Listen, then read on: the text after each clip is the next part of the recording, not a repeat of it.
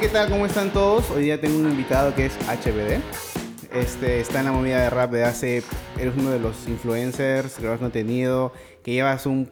¿Cuánto tiempo llevas haciendo este contenido? Antes que todo, gracias por la invitación, Alex. Gracias. Y llevo haciendo contenido con frecuencia desde 2015.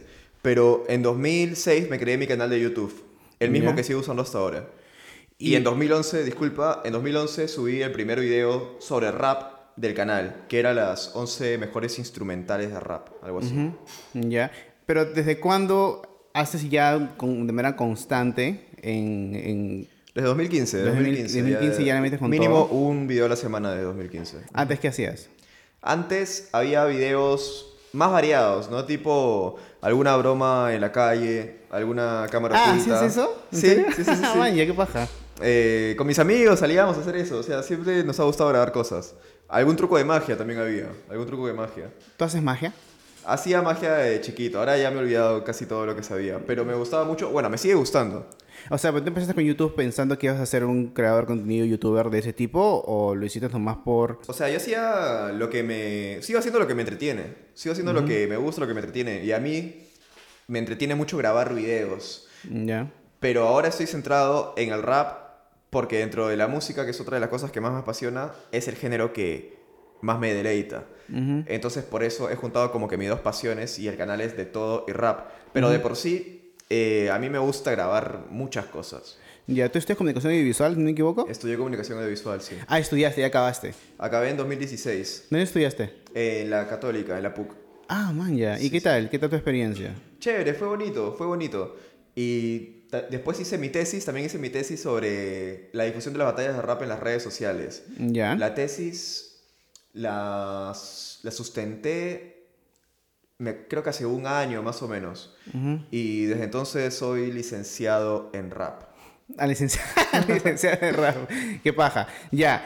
¿Cómo empieza eh, de todo y rap? ¿Desde qué tú sientes de que la movida ya te empezó a, a ayudar un poco en, en- O sea, mientras que tú avanzas en tu canal, la movida de rap en Perú empieza a crecer bastante. ¿En Sí. qué año tú crees que fue el break para ti en, en tu canal? ¿O cuando tú sientes de que eh, la escena de rap en Perú explota, como quien dice? O sea, como te comentaba, el primer video de rap que subí fue en 2011. Pero en 2015 fue cuando empecé a subir las cosas más constantemente y creo que coincide también con la explosión de la acogida de las batallas tanto en Perú como en el mundo. Entre 2014 y 2015 tuvieron una explosión fuerte. ¿Tú cómo te consideras en, en la escena de rap? ¿Como un comentador? ¿Como un es- especialista en opinión? ¿Cómo Que tú? yo diría que soy varias cosas, o sea, no, no me limitaría a ponerme una etiqueta, porque de hecho subo videos en YouTube, en ese sentido soy un youtuber. Claro. Las opiniones que yo digo, como mucha gente valora mi criterio, también puede situarme como un líder de opinión en el sector de las batallas de rap. También analizo canciones, podría ser un crítico de rap. Crítico, claro, también. También hago de juez en algunas competencias, en ese sentido también soy un juez, y hago mis propias canciones de rap, en ese sentido soy un Soy rapero. un músico. Entonces, sí, como te digo, yo hago todo lo que, lo que me guste, ahí, ahí hago. Oh, también comentarista en Sí. Red Bull Batalla de los Gallos, como alguna vez. Sí, justo quería dar eso en, en un toque. Ya, entonces, pero ¿tienes algún referente, alguien que dices que... Alguien que te metió la chispa de hacer todo este, este contenido? Mira, sinceramente, como un referente único, no, pero de hecho es- escucho música, un montón de música, veo un montón de youtubers y entonces varios me influencian un poco. Pero si tuviera que mencionar algún momento en que me nació la chispa de grabar cosas, la chispa de grabar cosas, eh, diría que fue como a los 5 años. Yo todavía no me había dado cuenta. Sí, ¿cuál? ¿Cómo es eso? Eh, estaba eh, en mi casa con, con mi hermano jugando. Mi tío había traído una cámara de Japón. Y él usaba la cámara y mi hermano también usaba la cámara. Y yo como que era el chiquito no me permitían usarla. Y yo tenía como que ciertas ganas de, de saber qué era ese, ese objeto, ¿no? Me llamó la atención. Es como que alguien tú le dices, eh, no, no toques esto y te genera más interés. Era una cosa así. Entonces la cámara me causó una gran atracción. Hasta que al final me, me dejaron usar la cámara y grabé un pequeño video donde justo grabo, esto es una experiencia muy personal, donde Ya. justo grabo el momento en que a mi tío se le cae una torre de Playgo que estaba construyendo. Y ese momento que quedó grabado a mí me pareció genial. O sea, dije, esto lo puedo repetir muchas veces, lo puedo ver, me puedo matar de la risa. Pero- Pasó esto, se grabó, está inmortalizado. Y, y me encantó, pero en ese momento nunca dije, voy a ser youtuber, ni existía YouTube.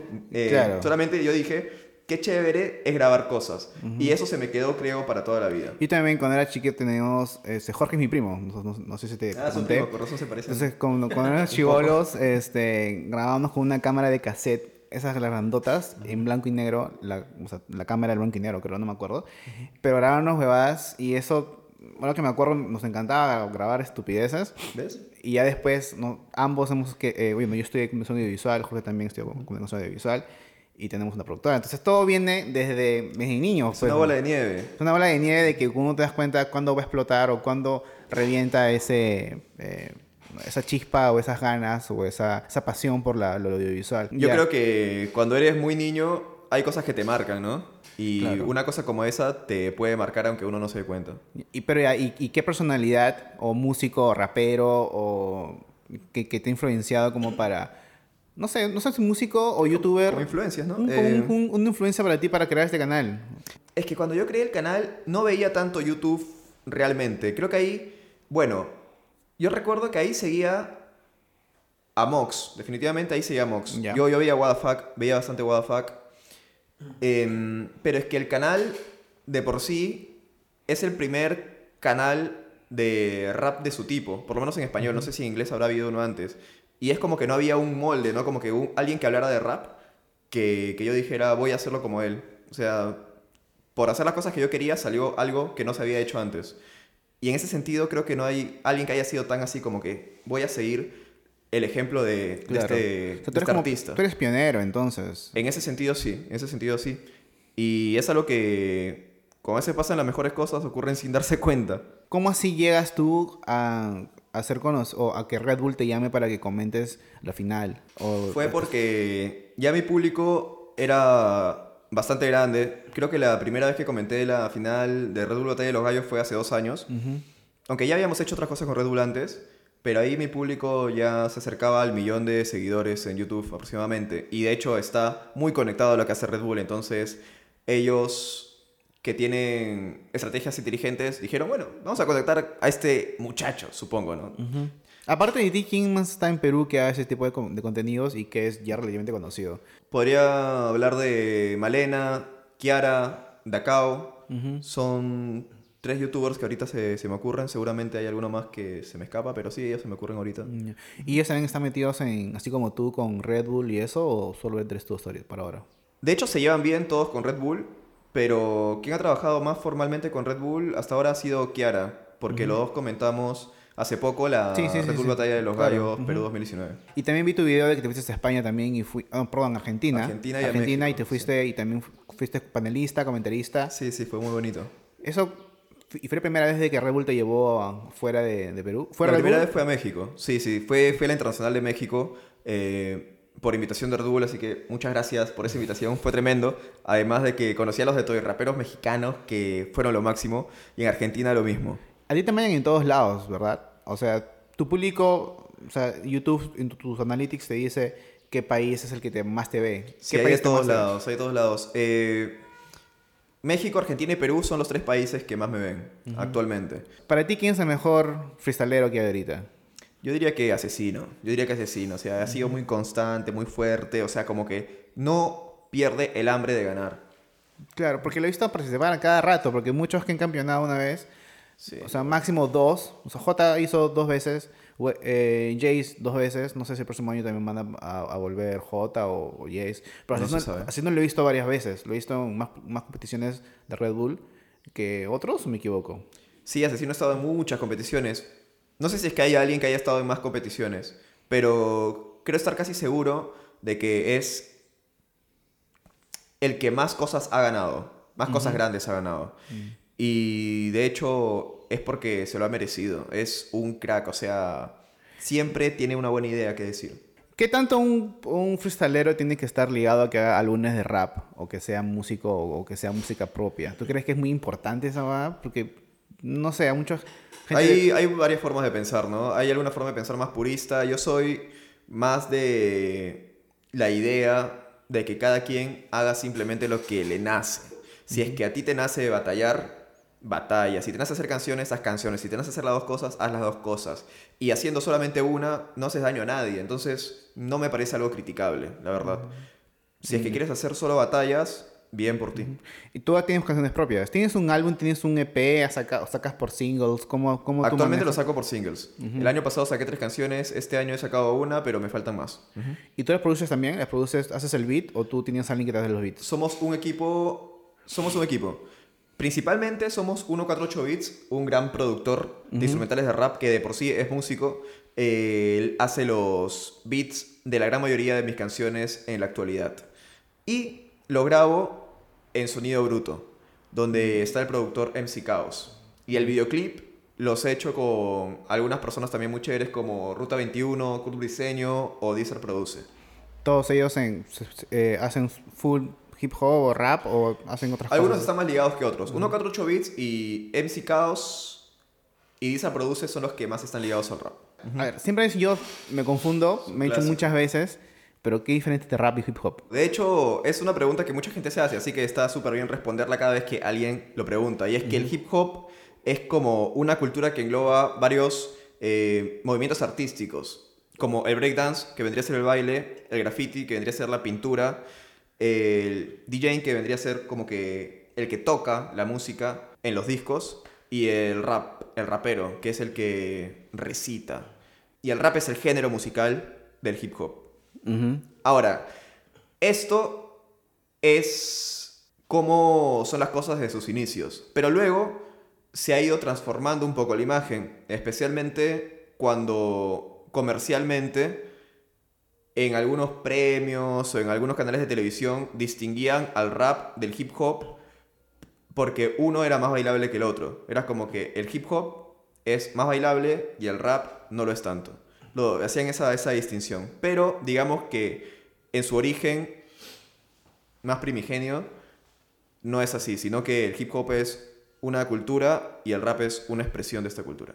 Ya, yo, yo entiendo que eso nació en Estados Unidos. Nació en el Bronx alrededor de los 70s. Pe- ¿Y eso de, de las batallas, cuándo fue que se inició? Desde los inicios, desde los inicios, ¿eh? porque los raperos improvisaban mucho. Es más, comenzó el género a través de la improvisación, cosa que no mucha gente sabe, porque los primeros en hacer las instrumentales de rap, obviamente, fueron los que tocaban las instrumentales, que eran los DJs, y hacían como que fiestas, estos DJs tocaban y necesitaban a alguien que anime, porque ellos, en algunos casos, mientras que tocaban ya no podían animar por sí mismos, y empezaron a llegar los primeros maestros de ceremonia, denominados MCs, que ahora es también como designan a los raperos, y ellos cogían el micrófono y decían cosas, a veces no rimaban, pero luego empezaron a rimar, y luego lo empezaron a hacer con estilo, y ahí se empezó a generar el rap. Y a ti, este americano, ¿qué te vacila? ¿Quién, quién es tu rapero? Puede sonar un poco cursi, pero Eminem. Ajá. ¿Con qué álbum te vacila? ¿Qué álbum es el que tú dices, "Emi- con este álbum yo me, enamoré, como quien dice, o, o te fana- fanatiquísimo de la, del género o de él? A ver, si hay un álbum que me ha marcado es... No, no, no va a ser algo en inglés. La verdad es que el rap en inglés no es el rap que, que más consumo. Más consumo el rap en español porque me gusta escuchar bien las letras y en español las comprendo bastante mejor. Y el álbum que me ha marcado fue Un día en suburbia de Nach. Ese álbum es buenísimo. Nach es un rapero que es un muy poético, muy poético al momento de expresarse y cada canción suya cuida la temática pero de una forma extremadamente elegante, muy diversa también. En cada canción suya lanza un mar de ideas que no se le ocurre a cualquiera. A ti, personalmente, para que te guste, ¿qué tiene que tener?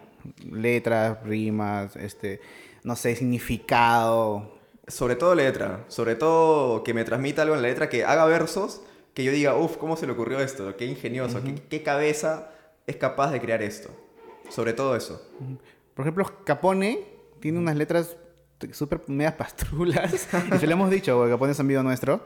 de Guillermo, Y él creo que lee bastante mm, este, mitologías. Capone usa varias referencias en sus letras, eso me parece, eso es algo que valoro también. Claro. Ahora, Capone también fue juez hace poco. En la final fue... Fue como un los- puesto absoluto, fue como un puesto absoluto. Estuvo en las, estuvo en las regionales, estuvo en la nacional y creo que también estuvo como validando las audiciones. ¿Y tú has sido juez ya de una de las finales de batallas o has sido... Fui juez de las regionales, también de casi todas las regionales del año pasado y el año antepasado de Red Bull Batalla de los Gallos, Perú. Y ahora vas a ser jurado de la FMS. Ahora voy a ser juez de la FMS, lo cual, lo cual me alegra mucho porque FMS es una competencia que tiene mucha exigencia y mucho nivel. Me siento honrado de ser juez de FMS. Pa- para ti, ¿qué competencia es la más, la más exigente o la más chuchona o la más, más paja? ¿Red Bull, FMS o God Level? La más exigente me parece FMS. Pero la que brinda un espectáculo más grande, ya que está en más países y genera como que un torneo en cada país y luego se encuentran todos los países para competir en una internacional, es Red Bull. ¿La God Level de, de, quién, de qué empresa es o de qué marca? God Level es la misma marca de God Level. Lo, lo, lo chévere de God Level es que como que ahí lo complicado es llegar al evento, porque para que te cojan para participar en God, en God Level como gallo, o sea, debe ser uno de los top, top, top, top, top. Demasiado top. Entonces ahí como que juntan a los gallos más tops del mundo, más tops del mundo, y pan. ¿Quién va a que ir de Perú? todos. ¿Quién va a ir de Perú? Eh, Jace, por ejemplo, Necros, Choque fueron, fueron los que ganaron, fueron los que ganaron la vez pasada. No, no, claro, pero en la... En... En la que viene 2x2, de Ajá. 2 versus 2. Ujú. Jace va con Bennett, Necros va con Nitro y Choque va con. Con Pepe Grillo. Y Choque va con Pepe Grillo. ¿Cuándo es esa competencia? Eso es en noviembre. Todavía no me, no me queda claro exactamente dónde lo van a hacer, pero. Creo que lo vamos a hacer acá de nuevo en el Jockey. Nuevamente en el Jockey Plaza. Creo que sí. Bueno, igual en las redes sociales de God Level les recomiendo Sí. que vayan por allá, lo sigan, les den su afecto y chequen toda esa información más detallada. ¿Y te gusta aparte del rap otro tipo de música? Vi que te gusta también el rock. ¿verdad? Claro, a mí. Tú Yo, yo intento ah, no de todo. ponerme, no ponerme Etiquetas para nada, ni, ni- muchas ni- etiquetas, la verdad, claro. sí. Eh, y me encanta el rap sobre todo, pero también me gusta mucho el rock y el metal. Comencé escuchando new metal, de hecho, ahí fue donde se me pegó las partes rapeadas de las canciones. Eh, como Linkin Park, puede ser. Linkin Park, me gusta System of a Down, me gusta Limp Bizkit, POD. Ujú, toda esos esa, esa música del 2010. Esa 2000. generación, sí, Claro. sí. Este, eh, ¿Tú qué edad tienes? Yo tengo 24. ¿Y tu nombre es? Mi nombre es... De ahí sale HBD. Ah, de ahí sale HBD, ¿Por qué decides que nadie sepa tu nombre? Es algo de que, no sé, al inicio lo pensaste ya que nunca más nadie va a saber tu nombre. También fue como una bola de nieve. También fue como una bola de nieve. Porque a mí me preguntaron eso en, una, en un video que yo hice respondiendo preguntas de la gente, pero hace tiempo.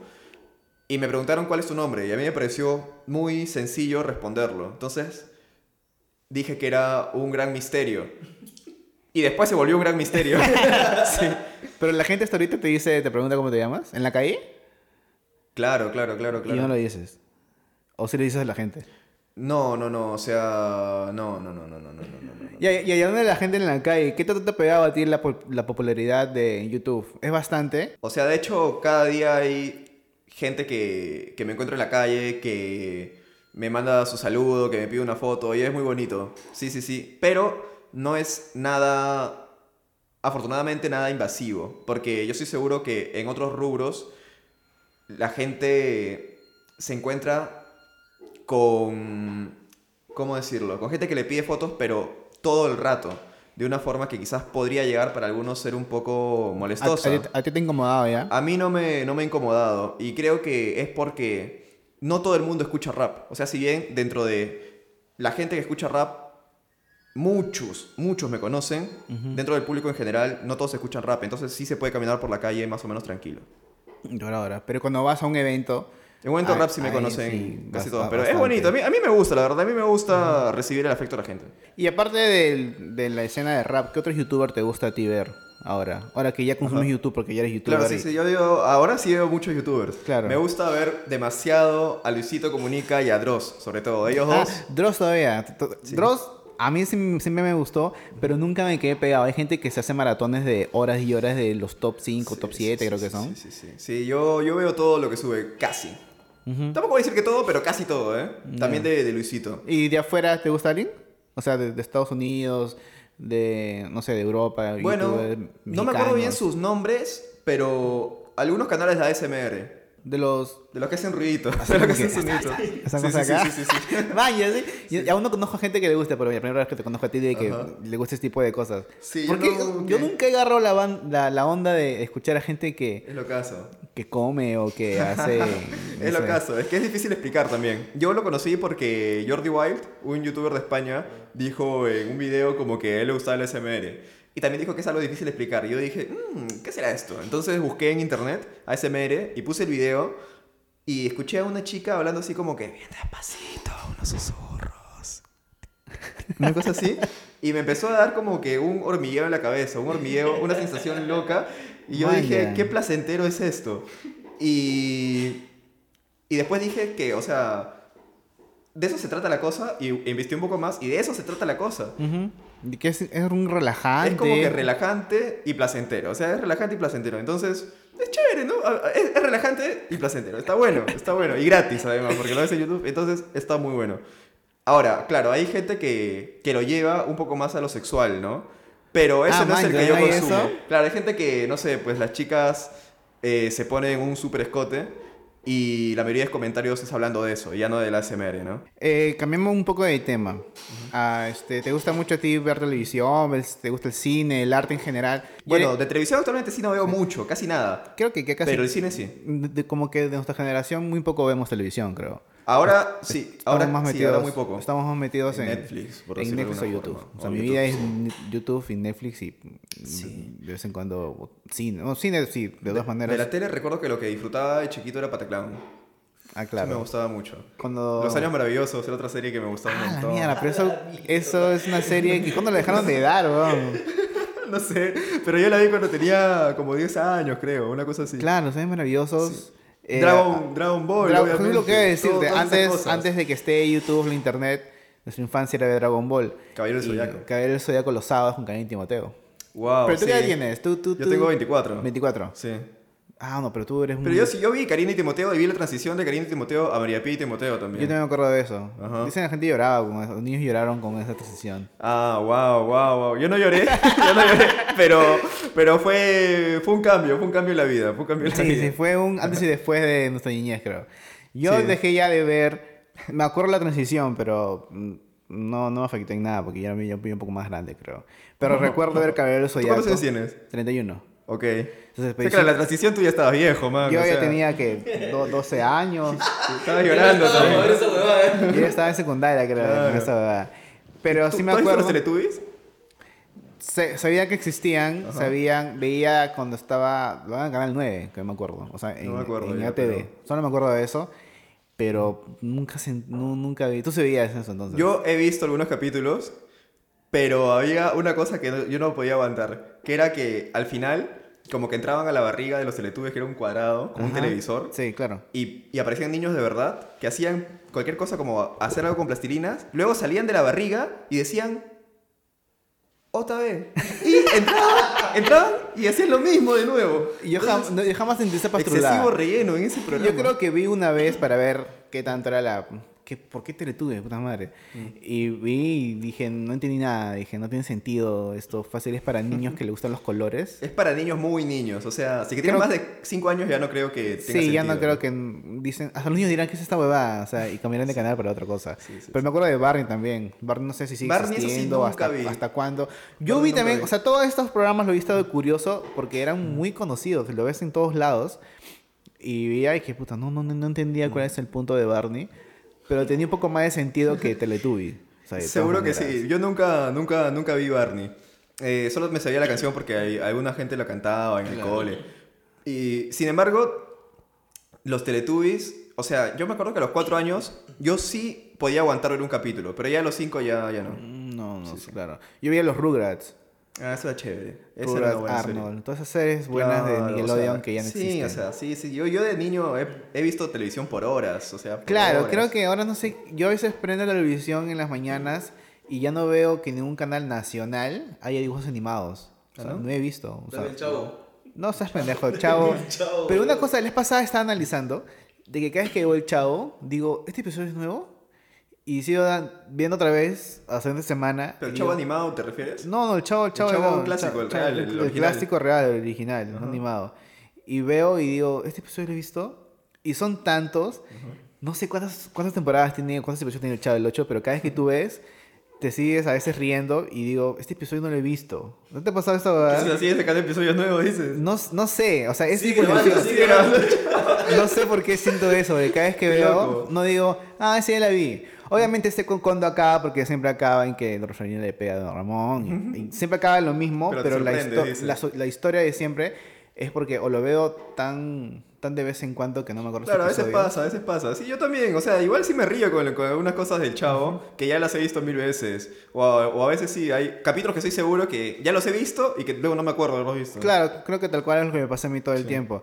Pero el pasado intenté ver Dragon Ball Z, por ejemplo, y me aburrió la espera de las batallas más pajas y ya dije, puta, ya, puta, creo Sí. que ya no estoy en la onda. O- ya no somos, ya no tenemos 10 años. Ahora, ¿qué serie tú ves? ¿Tienes una serie que tú te maratoneas o, o que estás ahí prendidazo y, y te ha gustado, o sea, muchísimo? Eh, sí, aunque iba a decir, aunque hay gente que sí le sigue gustando Dragon Ball, ¿eh? Ah, Igual no, claro. yo, no he visto, yo no he visto las nuevas temporadas. Ah, no, a mí me encanta, bueno, pero mm. me refiero, hubo un tiempo en que yo no tenía nada que hacer empecé a ver de nuevo desde cero. Y te aburrió un poco. Y dije, puta, qué ganas. O sea, sí. Lo, lo tendría que hacer ese experimento, tendría que hacer ese experimento. Pero sí, es posible que también me pase eso. Y bueno, sobre series que veo ahora, las de Netflix principalmente, bueno, o- bueno, de HBO también, Juego de Tronos, me ha gustado mucho, Breaking Bad, me ha gustado mucho. ¿Te gustó Juego de Tronos el final de Juego de Tronos? Ese, eso me, me dejó. No, o sea, no lo he hateado, la verdad no lo he hateado. Pero me pareció un final muy normalito para una serie que iba siendo tan espectacular. Tan épica. Tan épica. Sí, la serie era muy buena. Breaking Bad es de puta madre. Breaking Bad es buenísima de comienzo a fin. Y más, el final es uno de los mejores finales que he visto. ¿Vas a ver la película El, El Camino? Seguro que salir? sí, definitivamente sí. Uf. Después también La Casa de Papel me ha gustado bastante. Sí, también Casa de Papel es muy buena. Annie con E, creo que así se llama una serie que también es, es como que medio inocente. Ah, vaya, no, no lo he visto. ¿Qué? ¿Es, es comedia? ¿Qué? Es como una especie de comedia dramática, o sea, como que todo le va mal a la chica, pero dentro de eso ella es un poco feliz, ¿no? Es una cosa que me hace recordar un tanto Forrest Gump. Ya. Tóxica. Qué tóxica eso. Sí, eh, y es bonito, es bonito. Después, ¿Has visto Narcos? Narcos he visto unos capítulos.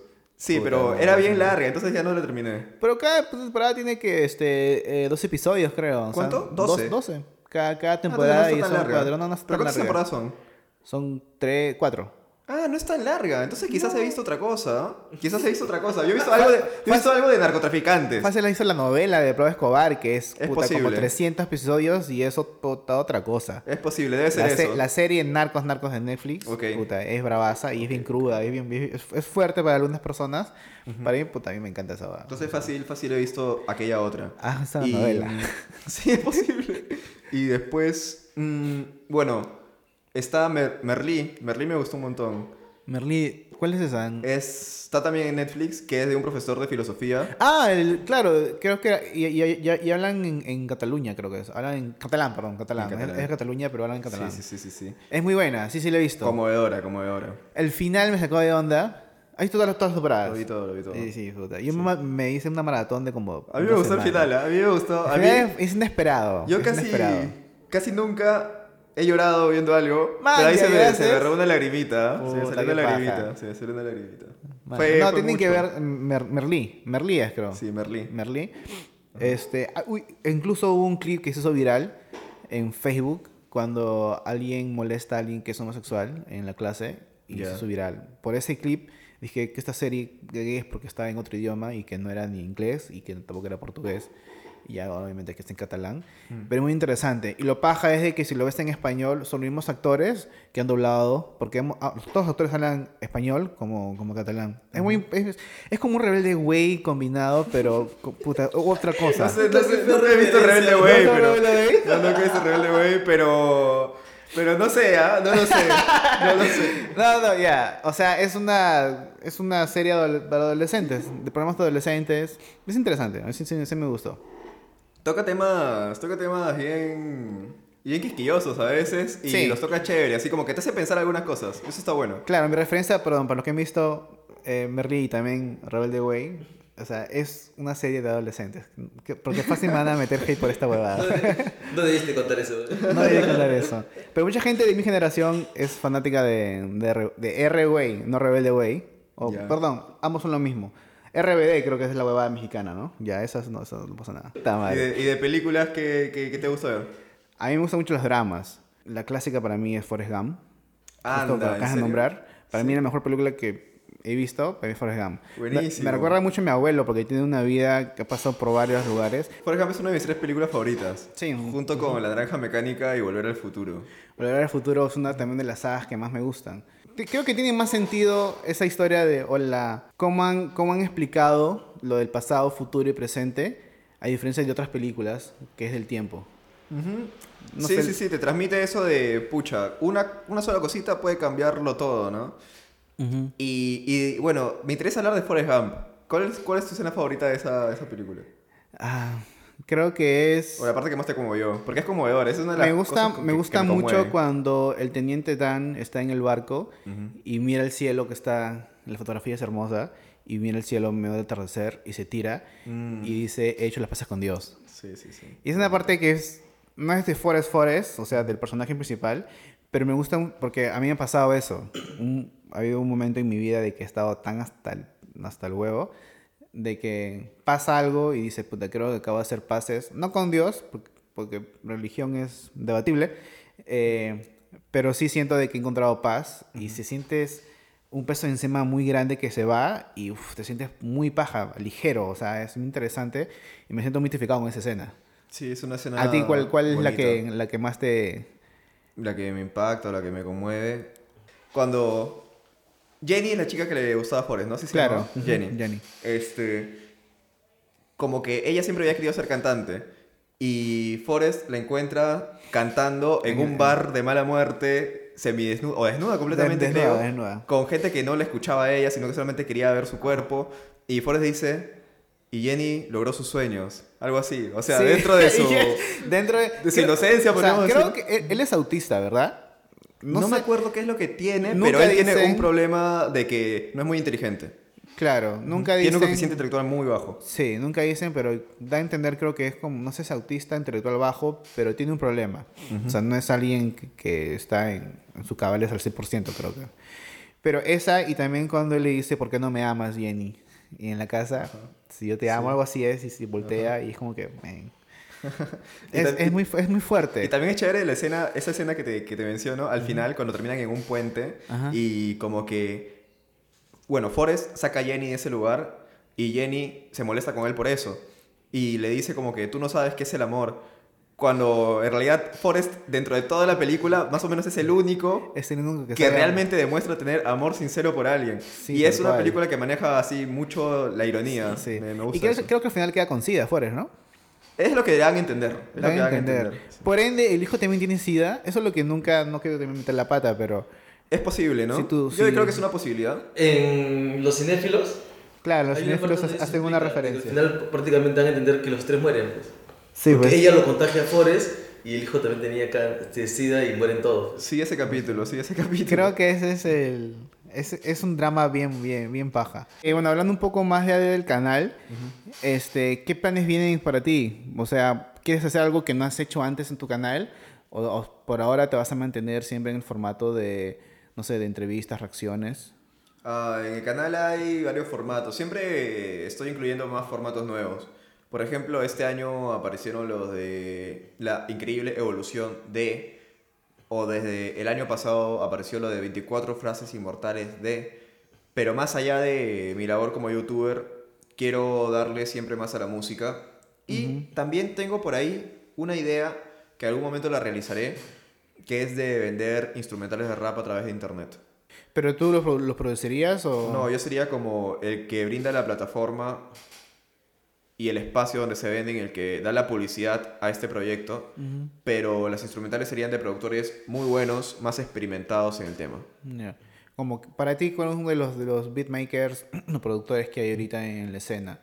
Bueno, está 148 Beats, que es quien trabaja conmigo, MC Chaos también es súper bueno, Ginola, Primo Beats, son productores muy buenos.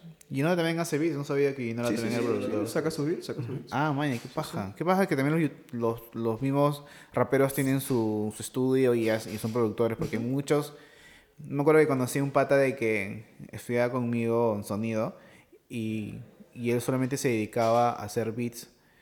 Y tenía otro pata que también era rapero, pero él me preguntaba dónde consigo beats, porque él escribía bastante, pero no tenía un, un beatmaker como ¿Y quien en qué año te preguntan eso? Eso fue en el 2014, no, perdón, 2016 por ahí. Ah, 2016. Ujú. Y es raro porque digo, Sí había, hay en un 2016, montón. sí, sí, sí. Pero muchos fácil raperos No, dicen, no, o sea, preguntan- obviamente tienes que averiguar, ¿no? Y Claro, te vas a derivar encontrar. y otros no tienen presupuesto. Mm. Y muchas, a veces el presupuesto es muy importante para tener un buen beat. Claro, difícil tener algo bueno y gratis. Sí, porque hay, hay estos raperos que también son conocidos. Eh, como Gasper, no sé si lo, lo puedo quemar, pero su último. Es un, es un videoclip medio raro. Sí. Que dije, pucha, un poquito más de presupuesto, porque. O sea, es, es conocido, pero su videoclip creo que pudo un poco más para más. Sí, sí lo he visto, sí lo he visto. sí. Que tiene así como que bastante fuego. Sí. Sale un halcón. Sí. Sí. Un águila, un halcón. Ajá, un cóndor, un ave. que No sé. parecía- Un fénix, creo que es un fénix. No sé si está viendo Tongo o estaba viendo un rapero, pero. No, pero Gasper. ¿Verdad? O ¿Qué sea, es un dios, brother. Es un dios. O sea, tú vas, va- vas a morir porque te va a caer un rayo, man. Vas a morir porque te va a caer un rayo después de haber dicho esas cosas. Pero, No, pero sí es cierto que el video, o sea, teniendo en cuenta que Gasper ha sacado también ya otros videos, creo que este tuvo que seguir evolucionando y haber sido mejor producido. Sí, sí.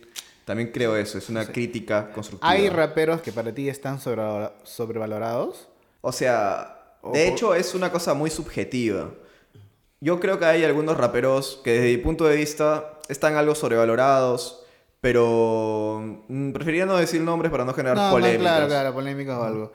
Pero yo creo que depende mucho de, de meterle ganas y, met- y hacer un plan y hacer tu propia marca de una empresa para que puedas crecer como se debe.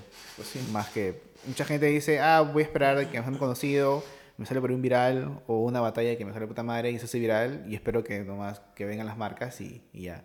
Pero tienes que meterte en la cabeza de que si vas a hacer un arte o música o lo que sea, hagarlo como empresa, porque si no, no va a funcionar. Pues mucha gente se le va la, la fama, entre comillas, súper rápido. Es cierto, es cierto, es cierto. Bien, consulta. Dime. Ahorita van a hacer un torneo para buscar el último gallo de la, de la FMS. Sí. ¿Quién crees tú que debería entrar ahí? Uf, a ver. Es una buena pregunta. Es que esto es, es loquísimo, es casi imposible que ocurra. Pero me gustaría que entrara Litzen, de alguna forma loca. Te voy a decir por qué creo que es casi imposible. No por su nivel, que es súper bueno, sino por una cuestión de fechas. Exacto. Tendría que tomar un vuelo para llegar a la final, que es el 1 de diciembre de FMS de las audiciones. Tendría que tomar un vuelo súper rápido de España y llegaría un tanto cansado muy posiblemente. Pero quiz- quizás sí llega. Me encantaría que Litzen entrara porque ha demostrado un potencial que pocas veces se ve. Sí, y aparte tú, tú eras como que predestinado que iba a ganar. Tú Sí, dijiste sí. De, que, de que para ti que iba a ganar era él. ¿Cómo Sí, así, verdad? Tú como ya, ya lo tenías mapeado de hace mucho tiempo. Eh, especialmente por su papel en la semifinal de Lima, vi que hizo unas cosas loquísimas. Tipo, le dieron una, como una lata de Red Bull, creo que era, una caja de donde, saqui- de donde sacaba objetos. Y generalmente los raperos cuando improvisan con objetos, improvisan con un objeto cada 10 segundos. O sea, le dan como 10 segundos un patrón a cada objeto. Pero él cogió cuatro objetos y le dio un verso a cada objeto y hizo cuatro objetos en 10 segundos, pero cada rima con coherencia y terminó en un ataque, en un punchline. O sea, eso no lo había visto nunca antes. Y Ah, cuando vaya. uno ve que alguien hace algo como eso, innovador, que le sale bien, que no se ha visto antes, pues solamente me da a pensar que el tipo tiene un gran futuro. Claro. Y por eso es que dije, o sea, esto me sorprendió mucho. Yo lo veía como que iba a dar la sorpresa en Red Bull y que posiblemente la ganaba. Es por eso que yo lo mencioné cuando me preguntaron eh, quién veía como favorito en Red Bull. Y en este caso, acerté. Sí, qué paja. Mira, antes de ya de terminar este, esta conversa, podcast, eh, siempre le a mis invitados, como este podcast se llama Está de Más, es ¿qué para ti es, qué está de más en este caso en la escena de rap peruano? Está además el hate, el hate en los comentarios de la gente hacia las organizaciones, hacia los raperos, hacia las batallas. Hay un hate bien fuerte que cada vez que converso con algún rapero eh, que ya lleva años en esto, incluso más años que yo, me reconfirma que antes no era tan potente esto. De gente que cualquier cosa que ocurre siempre la critica. O sea, de hecho, mientras más popular es algo o alguien, siempre va a tener más comentarios de todo tipo, ¿no? Claro. Y entre esos... Y ahí se claro, yo, yo, yo por eso yo veo que es natural, o sea, es natural que, que exista siempre los criticones, faltosos sin argumentos, o sea, van a existir. Pero yo creo que está de más. Sí, es una de las cosas que está de más. Y ahí, no sé, es que estoy pensando quizás de una cosa más rebuscada. Ah, también está de más, aunque también esa es un- una respuesta ya un poco, no sé, pero también está de más las ideas o los proyectos que se quedan solo en eso. Está de más muchas palabras y poca acción. Yo veo mucho, eh, bueno, en el ámbito del rap o en todos los ámbitos, que hay gente que dice, sí, yo quiero grabar mi disco, yo quiero meterme en las batallas, yo quiero hacer mi canal de YouTube, y lo dicen, pero lo dicen con unas ganas que uno dice, vaya, mañana lo va a hacer, qué chévere, genial, yo te apoyo. Pero después pasa un año y no lo hace, pasa dos años y no lo hace. Ujú. Todos en algún momento hemos aplazado los proyectos que tenemos, pero Sí. así no se llega a nada. Es verdad. se ríe, tú también ha aplazado. aplazado su idea un huevo de tiempo. La cosa que justo lo comenté la vez pasada, no sé si, no, quiero que yo para sacar este podcast, puta, la pensé casi que un año, creo, seis meses por ahí, que no sabía cómo hacerla o qué hacer, pero si es que no empezaba a hacerlo, no iba a saber nunca si iba a funcionar o no. Exactamente. Y nada, pues gente, más que todo, gracias por el apoyo del video de anterior que comúnmente estamos sacando, tiene buena acogida. Gracias por el apoyo, suscríbanse a este canal, sigan a este muchacho. Acá estarán mis redes. Sí. También sigan los Instagram, Estos Cracks Instagram, Facebook. ¿Cómo te encontramos en Instagram, en Facebook, en como YouTube? HBD de todo y rap. Chavito y Rap. Bueno, gente, hasta luego, a la próxima. Y esto fue Está de Más. Cuídense. Gracias por venir, men. Gracias por tenerte, eh, darte el tiempo de venir hasta acá y compartir un poco con nosotros. Gracias a ustedes. Un abrazo y mucho rap.